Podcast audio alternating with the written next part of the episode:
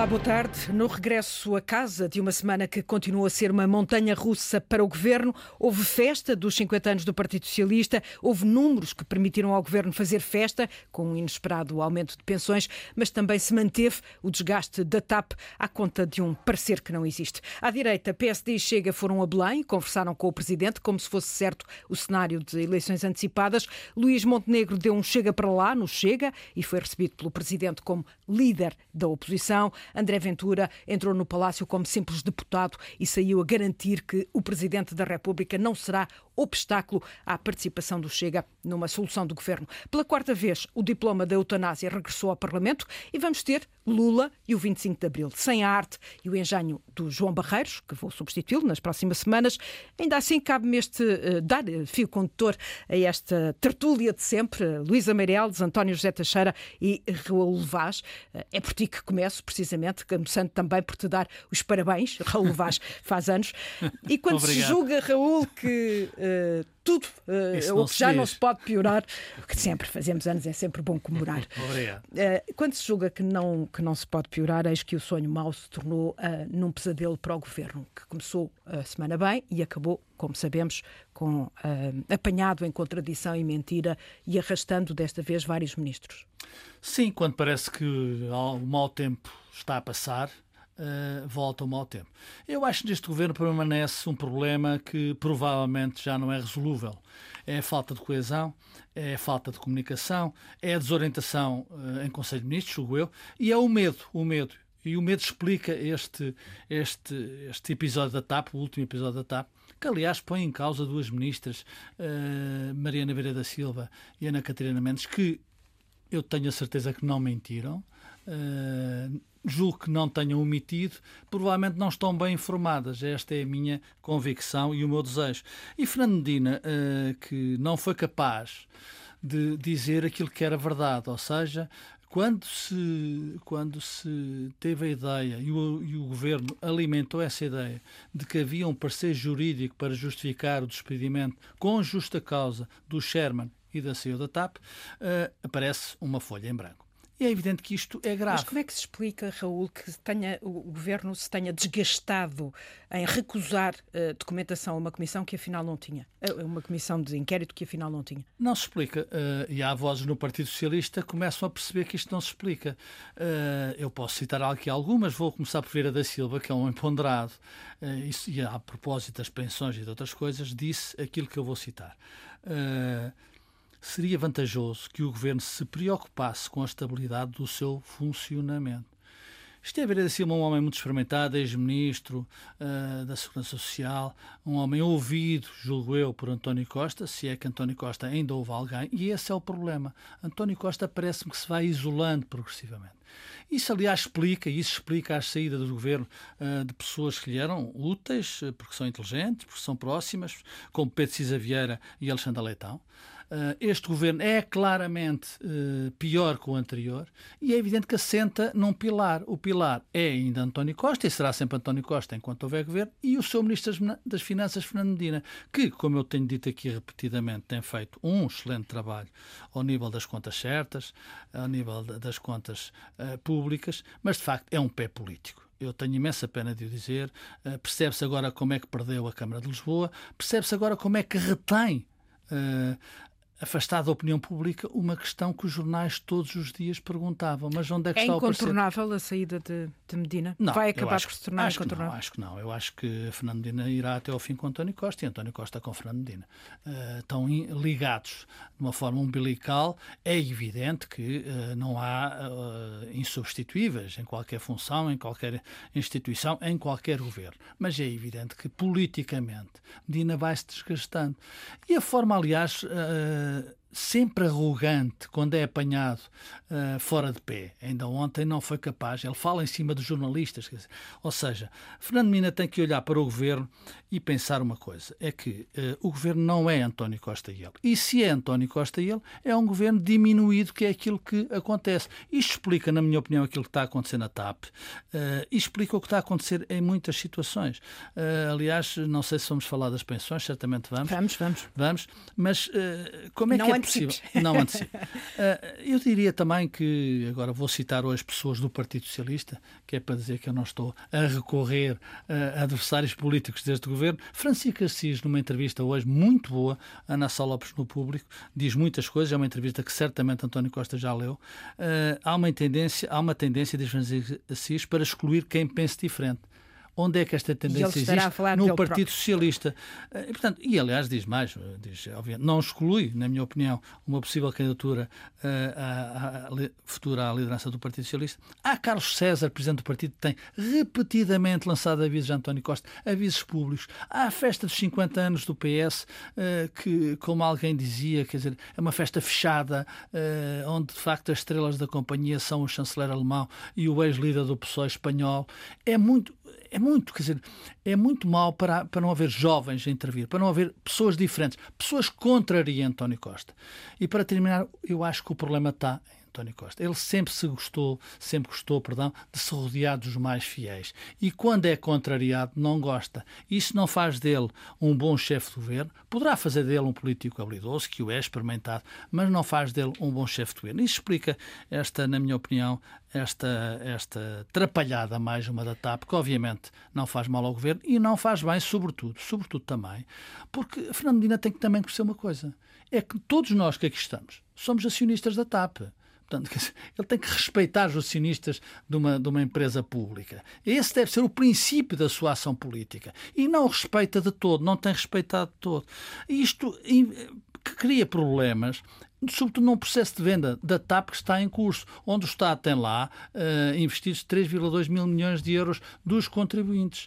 E é evidente que eu já ouvi há pouco tempo há pouco tempo, o Primeiro-Ministro, uh, na Assembleia da República, há uns meses, não são muitos, dizer, não brinquem com a TAP, porque temos, a TAP está em processo de venda e daqui a 12 meses a TAP tem que ser vendida. E esta semana já vai, vai, falar ser. ou reafirmar não vai ser daqui a dois que pode meses. ser vendida exatamente, à Lufthansa. Exatamente. António José Teixeira, o facto deste, deste episódio, uh, para não lhe chamar outra coisa, uh, do parecer, que o PSD procurava tão só atingir Fernando Medina, acabou por se alargar a outros membros do governo, já que se viram envolvidos nesta, nesta linguagem de eh, haver parecer, não haver parecer. Isto atinge diretamente António Costa como chefe maior do governo? Atinge sempre, porque obviamente também ninguém acredita que chegados aqui o Primeiro-Ministro não tenha conhecimento de nada e nem queira saber. Obviamente que isso não, não é verosímil. Eu acho que o governo ainda não percebeu, depois de tudo o que aconteceu, e já aconteceu uh, de tudo, uh, a gente olha para a chamada lei de Murphy e fica com a ideia que uh, as coisas já chegaram ao fundo, mas por vistos esse fundo não, não para de crescer. E, e de facto não se aprende, não se aprende com os erros. Eu numa posição, se quiserem, um pouco mais fria, eh, diria que não vai ser a TAP, eh, embora seja um pesadelo. A semana passada, aliás, falámos aqui disso. Eh, este é o pesadelo, o grande pesadelo que se abateu sobre este governo e o governo está, Só obviamente, procura, no fundo, deserto. chegar ao fim. Mas a verdade é que também não, não faz controle por se ver livre da TAP. Uhum. Agora, eu julgo que o governo só se vê livre da TAP não é apenas pela privatização, já percebemos que tudo isto não a favorece, apenas a prejudica mas aqui chegados custa a entender que o governo não, não perceba que tudo o que tiver a ver com a TAP e que tenha a ver com pareceres, documentação, tomadas de posição, tem que ser colocada em público, até porque depois de tudo o que aconteceu não pode ser de outra maneira. E nesta altura eu parece que estou a observar um governo que está a alimentar a oposição. De repente diz assim: e que tal se a gente estimulasse a oposição? e que tal se a gente encontrasse aqui mais uns incidentes? Estão, a ajudar o Presidente da República na, na, construção de uma alternativa também. Não, mas é, é função do Presidente da República. Também já lá vamos, eu, eu, eu, só estou a falar disto por, por, o seguinte: é evidente que o país é mais do que a TAP. Uhum e por isso também não podemos confundir que esta floresta, esta pequena floresta, uh, apesar de tudo importante até por o dinheiro que lá foi colocado e por uh, esse dinheiro ser muito, uh, é importante, não a desvalorizo, mas o país é muito mais do que isto. O país é mais do que as pensões e o aumento das pensões e, e, e, é mais do que a TAP. E há, de facto, desafios que se colocam ao país, uns que estão a ter resposta e, felizmente, satisfatória, mas há muitos desafios por resolver. E o problema é que andamos concentrados eh, na TAP e o governo não para de nos alimentar esta fogueira da TAP.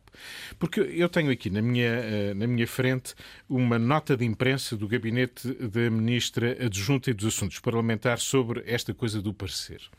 E não vamos aqui em equívocos, porque a certa altura, esta é uma nota, aliás, muito curta, que obviamente foi divulgada na altura, no dia 19 de abril, portanto não foi assim há tanto tempo, eh, e disse a certa altura: o parecer em causa não cabe no âmbito da Comissão Parlamentar. Bom, eh, se é o parecer em causa, agora é não vale a pena chamar-lhe. Porque a própria outra... Ministra nunca usou a expressão parecer na declaração pública. Mas fez. por isso é que eu estou a ler, que é Exatamente. para não dizer que eu percebi mal uhum, ou que houve uhum, aqui um equívoco uhum. de linguagem, que é o parecer em causa no cabo no âmbito da Comissão Parlamentar de Inquérito. E a sua divulgação envolve riscos da defesa jurídica da posição do, do Estado. Uh, portanto, ponto 1. Um, se não havia parecer, Porquê é que se disse isto? Se havia parecer, porquê é que não se entregou? Por uma razão simples, porque isto é tão linear e não é preciso vir o líder de um partido extremista ou o líder do principal partido da oposição lembrar que as comissões de inquérito têm os poderes que têm e que é possível entregar às comissões de inquérito documentos que fiquem sob reserva é. e que não sejam, digamos... Em de, cofre, no fundo. Em cofre e de consulta, digamos, muito, muito, muito vigiada, digamos assim. E, portanto, depois de tudo o que aconteceu na TAP, o que não pode acontecer é que o governo não entenda que, em relação à TAP, tem que entregar e pôr a nu tudo o que ali está, mesmo que alguns documentos sejam sob reserva. Até porque o governo é o principal interessado. Não é apenas pela privatização, é para se livrar do pesadelo e é para retirar consequências do que a comissão de inquérito vier a apurar, porque o Primeiro-Ministro foi o primeiro a dizer que era preciso e que as consequências só seriam retiradas depois do final dos trabalhos da comissão. E, portanto, eu lamento muito que nós estejamos a, de novo a discutir os incidentes na TAP, mas, não, há, mas não venham culpar outra entidade. A entidade culpada de continuarmos a ter o futim da TAP chama-se Governo. É assim, Luísa Meireles, ou seja, uh, uh, o eleitorado normalmente até uh, consegue ser condescendente com erros ou omissões, mas com mentiras e contradições fica um pouco mais difícil para o governo? Luísa Meireles, claro. que uh, alerta os nossos ouvintes, está à distância e não aqui em estúdio. Sim, olá, boa tarde. Sim, eu acho que fica, fica, fica complicado, mas eu acho que nós também devemos ter alguma calma, ou seja, eu ainda não percebi até que ponto é que este último caso, ou seja, esta do parecer ou não parecer, ou fundamentação jurídica, é um grande caso, ou poderá ser um grande caso, ou se simplesmente morreu, digamos assim. Ou seja, as consequências dele é que Já poderão... agora, uh, como sabemos, a, a ex-CEO, a Christine Humier, uh, apressou-se já a, a, anunciar aquilo que, que, se imaginava, ou seja, que vai, já deu ordens aos seus advogados para contestar este despedimento. Portanto, vamos ter aqui um processo na justiça e a reclamar, digamos, por alguns milhões. Sim, como já adivinhávamos, não é? E que hão de ser bastantes mais do que os 500 mil euros que a Alexandra Reis levou e que afinal foram só, depois descontados os impostos, 300 e não sei o quê. Uh, mas o que eu queria dizer era, é desde o princípio que eu, há uma confusão. Eu não consigo explicar porque é que a ministra Ana Catarina Mendes ou a ministra Mariana Vieira da Silva falaram em parecer. Mas consigo constatar um facto: é que toda a comunicação social, desde o princípio, chamava parecer ao relatório do, do, do IGF.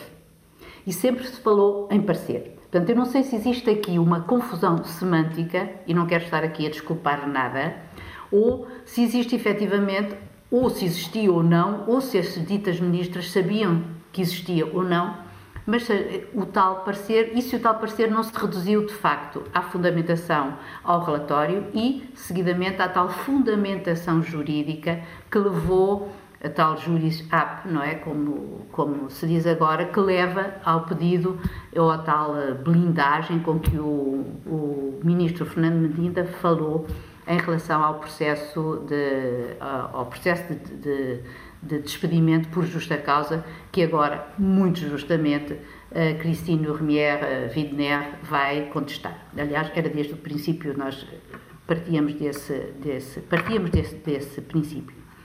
Agora, Se isto afeta o governo no seu todo, eu não tenho a menor dúvida que sim, porque há um problema aqui de credibilidade deste governo que se está a acentuar dia para dia, nomeadamente com a exploração destes casos, casinhos, ou seja o que for. A verdade é que a questão maior, que é a governação, como é, como é que ela está a ser vista pelos portugueses e, e, e, e como é que isso se traduz na, de facto na vida do dia a dia, é uma coisa que nós podemos constatar. Agora, nós também percebemos que esta semana, como tu referiste, um, o governo uh, tem, uh, tomou, digamos assim, ou pareceu tomar a iniciativa política ao anunciar uma série de medidas, não é? Foi o aumento das pensões. E já lá vamos logo. falar sobre isso. Okay. É só arrumar aqui esta questão, a questão TAP. da TAP.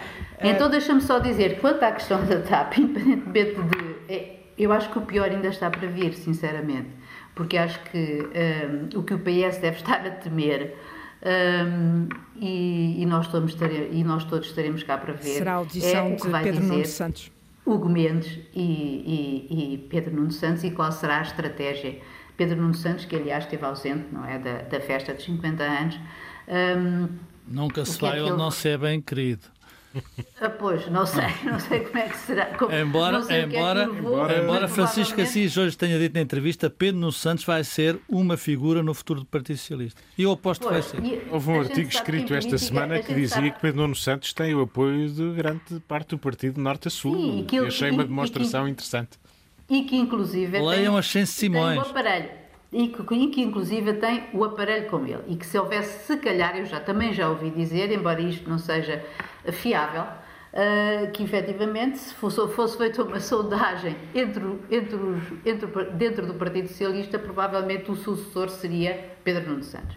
Mas isso são outros 500. Uh, para uh, falar ainda da TAP, um, eu, quer dizer, compro relativamente o argumento de que a divulgação da defesa jurídica do Estado eventualmente beneficiaria a defesa. Mas que já está que... nos jornais e já está em todo Exatamente. lado, pelo menos. Exatamente. Ou seja, porque, porque no fundo era não compensou, não compensou ao governo uh, uh, uh, pagar caro essa não divulgação num primeiro não. momento. E sobretudo porque tu não consegues entender porquê. Uhum. O, se é que era aquilo que já se sabia, se era uma coisa que já era pública, não se consegue perceber de facto como é que isto aconteceu. É em boa verdade, esse é o problema. Uma atrapalhada à portuguesa, ou deste governo, não sei, mas efetivamente é uma coisa que tu não consegues encontrar uma explicação plausível para tu entender. A explicação, a explicação é a falta de coesão no governo e medo com o que está a acontecer. O medo, é, o medo é inimigo da coragem. É essa portanto, mesma. Não há coragem neste governo. Luísa... Eventualmente é essa mesma, mas isso para mim, uh, quer dizer, eu para mim não consigo, não, não consigo encontrar não há explicação. para essa falta de Não havia necessidade, é como dizia o Diácono Remédios. Depois de uma entrevista a um canal de televisão e antes de entrar em Belém, uh, Luís Montenegro uh, afastou nessa entrevista qualquer entendimento com o Chega, sem nunca ter pronunciado a palavra Chega, o que deixou uh, furioso André Ventura, mas também ele foi a Belém, aí já recebido uh, como deputado. Raul Vaz. Uh, André Ventura, ao sair de, de Belém, uh, uh, disse claramente que o Presidente da República não será obstáculo a qualquer tipo de participação governamental por parte do Chega. Não será o Presidente da República um obstáculo, eu estou a ler a frase dele, sim, sim. à construção de um governo se os partidos políticos aceitarem formar esse governo, se as bases dos partidos aceitarem e se houver essa disponibilidade e essa capacidade de formar uma maioria à direita. Parece uma frase não, muito arranjadinha e muito não, eh, André... confirmada. Aliás, sim, o Presidente sim. da República não a veio desmentir. Sim, não, não pode desmentir, como é óbvio. André Ventura é habilidoso, mas percebeu que o mundo para ele também não está a correr bem. E, portanto, isso que o André Ventura diz é evidente que o Presidente da República não pode, em nenhuma circunstância. É preciso ver o óbvio. A gente, às vezes, a analisar é só olhar para a janela e ver o que é que está a, a seguir à janela. O Presidente da República não podia dizer ao André Ventura que ia inviabilizar um governo, fosse de qual uh, cor fosse. Não é essa a função do Presidente da República. E Marcelo Belo de Souza, eu estou cansado de o dizer, sabe o que está a fazer. Às vezes estica-se, outras vezes, umas vezes mais, outras menos, mas é evidente, nem quem pense Ninguém espera que o Presidente da República tenha uh, o sentido e o sentido institucional de dizer ao Sr. André Ventura: não, se você tiver eleições, o senhor entra para o governo. Isto é um disparate absoluto. O André Ventura, que é um troglodita uh, em funcionamento permanente, é evidente que tudo serve para croquetes. E, portanto, chegou, saiu do, da, da, reunião com o, seu, com o Sr. Presidente da República e disse cá fora isto. E eu lamento que alguns jornalistas eu lamento que também eh, à primeira digam uh, o Presidente da República não disse que não a André Ventura. Não é possível o Presidente da República dizer que não, nem que sim. Portanto, André Ventura percebeu, depois da entrevista de Montenegro, onde o líder do PST deu de facto um passo à frente, um grande passo à frente, e onde deixou claro que não conta com o Chega para entrar numa solução governativa, se ganhar as eleições, o PSD, bem entendido, ou para um acordo parlamentar, André Ventura andava a explorar isso ao trance. Esse era o grande argumento dele. Eu, líder, não há governo à direita sem eu próprio. Isso acabou. Eu não estou a dizer que haja. Que haja acabou, acabou. Tem algumas reticências, mas já era. Pronto, mas isso, claro. Uh, eu estou a analisar o que está em cima da mesa sim, e aquilo sim, que, é, que, é, que é bonito. Apenas. Claro que, obviamente, a gente não sabe se as pensões vão subir na próxima não, não, semana. Não, não, não estou a falar disso. Estou a falar só das declarações. Sim, claro. Uh, agora, eu penso que. Monte... Mas, em tua opinião, não há nenhuma hipótese de PSD e chega a se entenderem uh, num cenário em que terão que formar nunca, governo? Nunca digas nunca há nada. Ora. Agora, é evidente que eu não corro esse risco, é evidente não. Agora, é, para mim, é claro que o PC não pode, em circunstância alguma, não deve, nem pode, em circunstância alguma, fazer qualquer tipo de arranjo com este partido. Este partido é, de facto, quer dizer, um partido, chama-lhe extrema-direita, quer dizer, é um partido que não, não, não tem contexto, não tem conteúdo, não tem, tem um homem que grita, que é habilidoso, eh, que tem arte e manha para levar os portugueses, que congregou em si próprio todo o protesto que era feito à esquerda, pelo Bloco de Esquerda e pelo Partido Comunista Português. Portanto, ele tem valor. Agora, tirando isso, tirando isso... Certo é que nas sondagens, aparentemente, sim. o eleitorado descontente com o Partido Socialista hoje, não sim. vai vai para o PSD, mas sim para o Chega. Sim, ouvi hoje um politólogo, António Costa Pinto, que eu prezo, dizer que podem chegar aos 15, 20%. Até podem chegar aos 100%. Quer dizer, o problema não é esse. Já não é só de contas. A política não é só feita de 2 e 2 são 4. A política tem que ser feita. Eu acredito que qualquer partido responsável, na situação em que o país está e na situação que pode ser pior que o país vai estar, eh, mesmo com eleições a 26, não tenha eh, a veleidade, eh, tenha um pouco de pingo de vergonha na cara estou a falar do PST, para fazer qualquer arranjo de qualquer natureza com um partido que é xenófobo, que é racista e que de facto só faz mal à sociedade e que é um partido de um homem só. Tu olhas para o. Para o, para o já, já passa a palavra ao António, peço desculpa. Tu olhas para o, para o, para o Chega e aquilo é, é, aventura a dançar. Esta semana começou a dançar então. contra o Lula, um disparate também, quer dizer, eh, eh, transformou-se. Eh, aquilo é uma favela rasca e eu prezo muitas favelas e gosto muito e já visitei favelas, mas aquela de facto é inabitável. António. Começo uh... por concordar com aquilo que o Raul acabou de dizer. Uh, sou mais cético em relação às declarações desta semana. Eh, eu, de repente, comecei-me a lembrar do congresso do PSD, o último que elegeu, de onde se consagrou Luís Montenegro. Montenegro a expressão afirmação. que Luís Montenegro utilizou nesta última entrevista é rigorosamente a mesma que ele exprimiu no Congresso. E isso, atenção, demonstra a sua coerência. Portanto, não estou a dizer isto que entrou em contradição, porque não entrou. O, o, Às vezes o tempo e o modo é diferente. Certo, é verdade, mas eu já vou a esse ponto. Deixa-me só explicar. Uhum.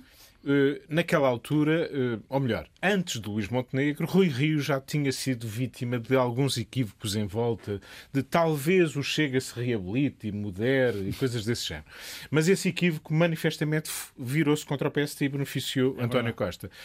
Luís Montenegro só tinha a ganhar, estamos de acordo, não apenas pela natureza do Chega, mas pelo interesse próprio do PST em colocar ali uma fronteira eu resumo só factos. Primeiro, a expressão utilizada, ou a, a, frase utilizada, ou as frases utilizadas por Luís Montenegro no Congresso são iguais às da entrevista.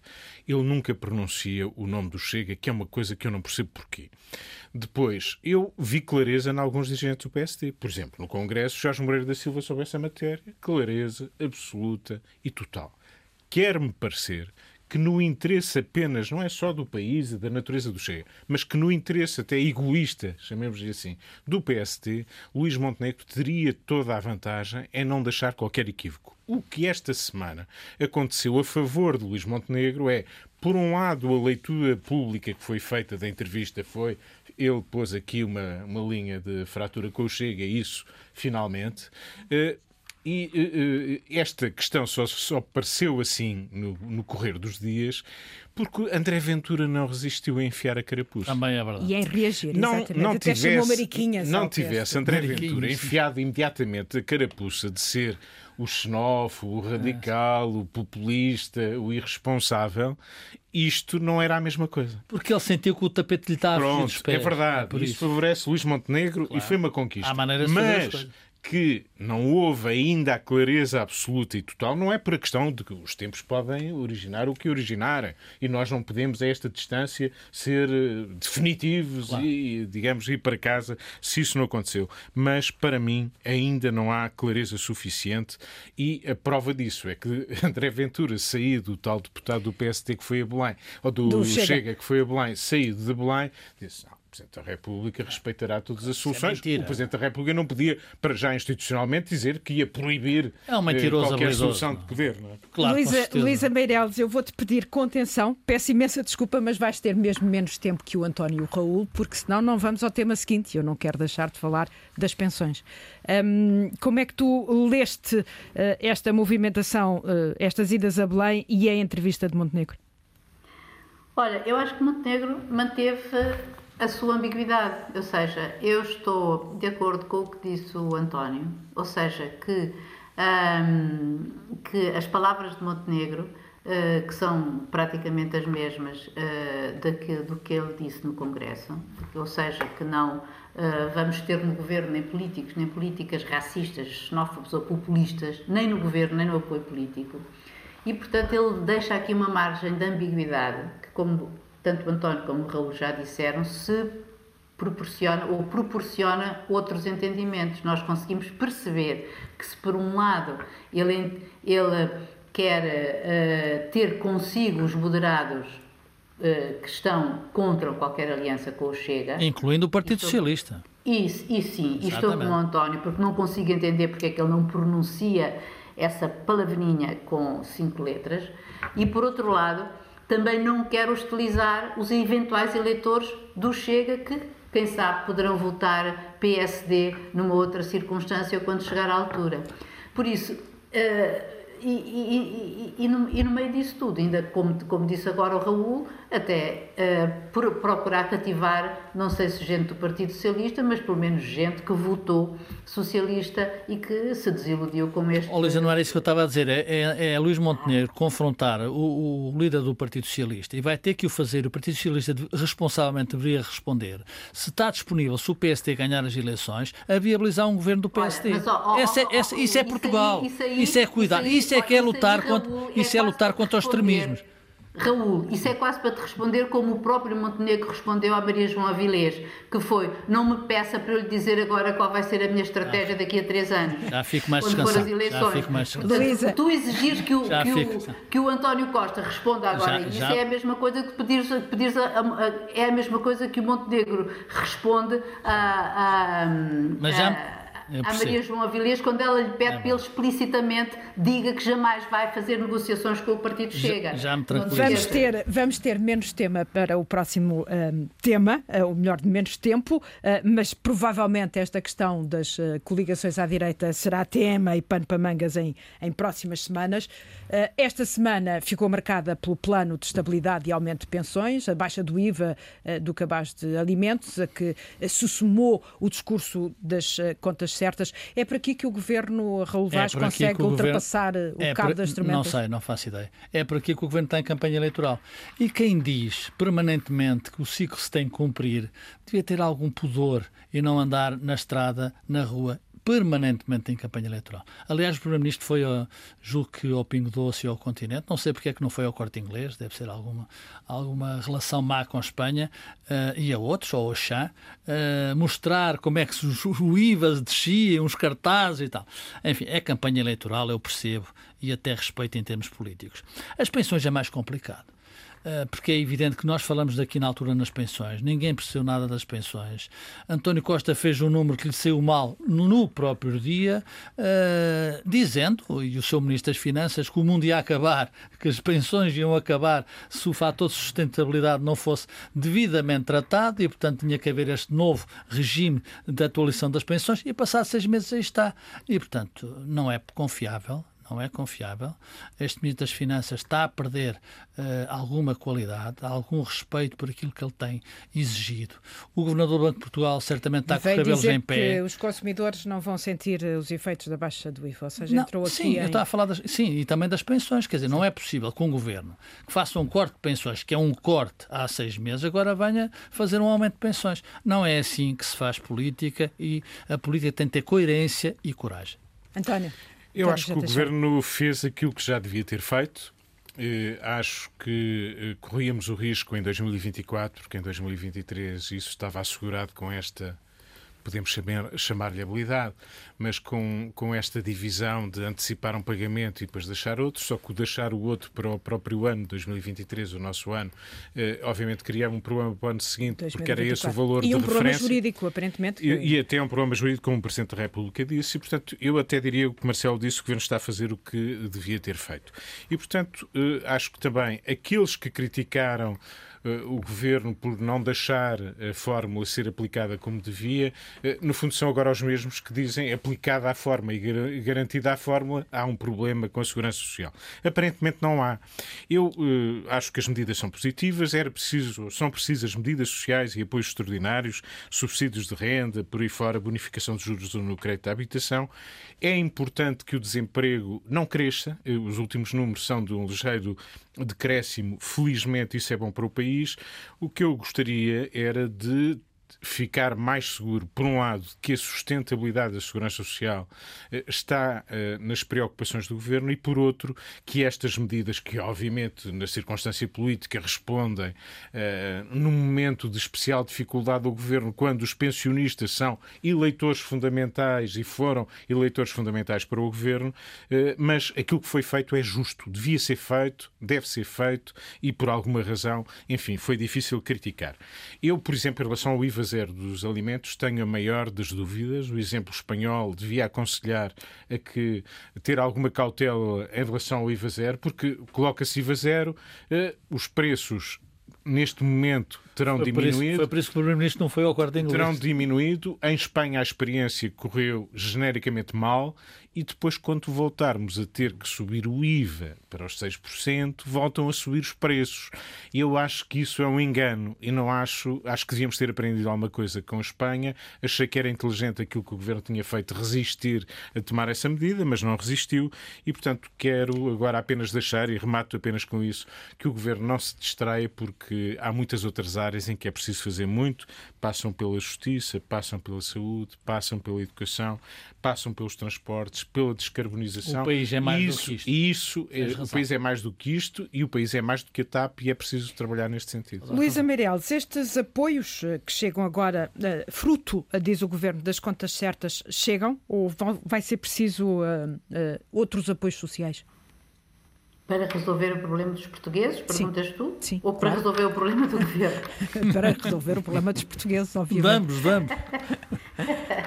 Bom, eu acho que para resolver o problema dos portugueses é uma boa ajuda, nomeadamente em relação ao problema dos reformados. E já agora, Um, eh, em relação ao Governo? Sim, eh, eu acho que o aumento das pensões ratifica aquilo que disse o António. Eh, E, portanto, o Governo emendou a mão. Um, e, e- e isso faz pelo menos dos reformados, que em princípio são aqueles que não têm, eh, que não têm outras fontes de rendimento senão a sua própria pensão, eh, serem pelo menos aqueles que, tanto quanto parece, eh, são os que veem até os seus rendimentos aumentados acima do valor da inflação, o que não é nada mal, sabendo nós que a maioria, que a média das pensões em Portugal ronda os 500 euros, portanto não é exatamente uma fortuna. Uh, acho que pelo menos acho que é, um, acho que é, acho, acho que é bom e que e se isso é possível pelas contas certas, as tais que Fernando Medina nos apresentou na segunda-feira e onde até apresentou um quadro relativamente satisfatório quanto ao que em relação um, à, à inflação, até à perspectiva de, de redução de impostos num futuro da carga fiscal, pelo menos. Um, embora menos em relação ao crescimento, porque o crescimento continua bastante anémico, pelo que ele eh, nos foi dizendo, eh, mas que, enfim, essas contas certas se traduzam no tal aumento das pensões. Acho ótimo, assim como acho muito bem que tenha havido o aumento extraordinário de 1%.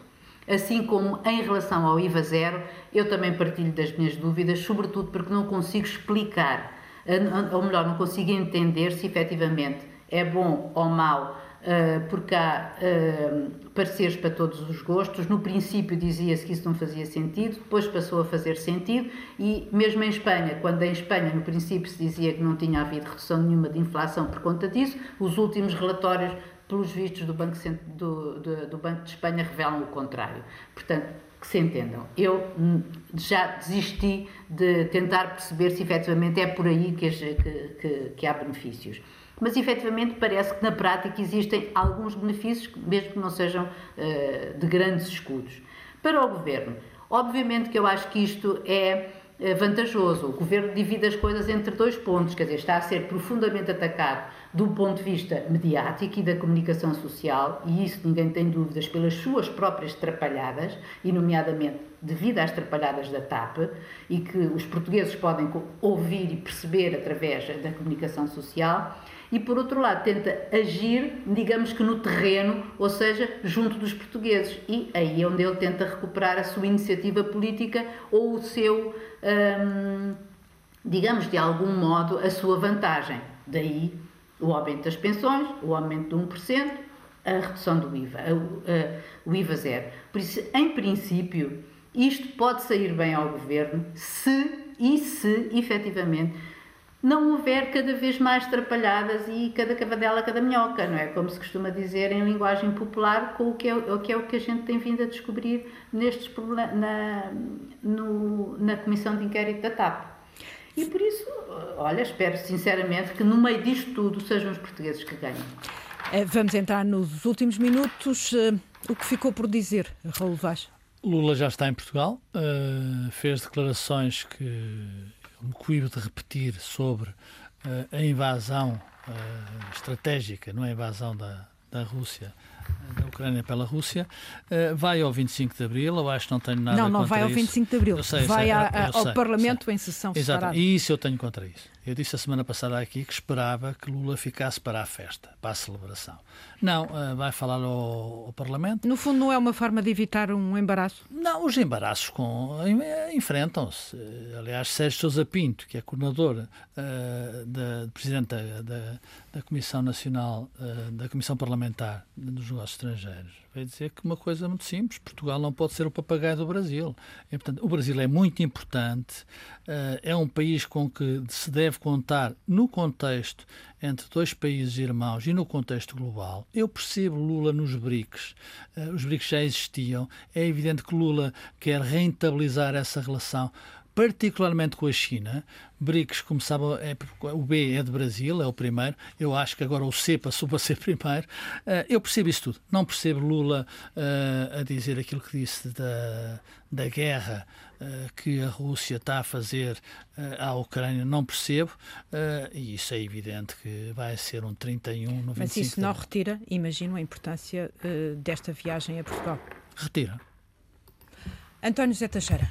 Eh, eu, por acaso, gostava de falar do Lula, mas, enfim, isso oh, dava oh, outro podes, debate. Podes completar. Não, eu, sobre o Lula, só uma questão, independentemente de, de, das críticas que o Lula eh, pode merecer e todos estes episódios mal geridos, a começar por o convite que lhe foi feito, depois anunciado pelo Governo, antes da Assembleia ter decidido, enfim, toda essa atrapalhada, mais uma, mas Moçambique eh, absteve-se na condenação da invasão da Ucrânia na ONU não nos passou pela cabeça, e Moçambique não tem a dimensão do Brasil, andar uh, a questionar ou a passar lições ou a repreender Moçambique por a sua legítima tomada, por, legítima, da qual eu discordo, mas uh, legítima tomada de posição. Só faltava que Portugal agora quisesse corrigir o Brasil em relação às, às suas tomadas de posição sobre o que quer que seja no mundo e a sua política internacional. Claro que nós em nosso terreno e nas nossas posições, temos de tomar as nossas e não ter receio de as assumir.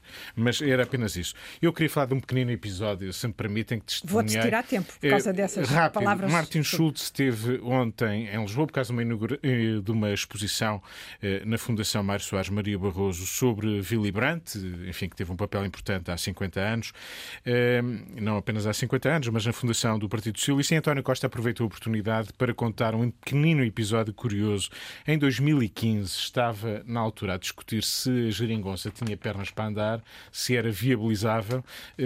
Em Bruxelas, Martin Schulz convidou António Costa, na altura ainda não havia governo, a vir tomar um café com ele ao seu gabinete. Por mero acaso, reticências, eh, no gabinete estava Jean-Claude Juncker, na altura Presidente da Comissão Europeia, que não tomou um café, mas isso também foi uma, uma reticência que podemos colocar.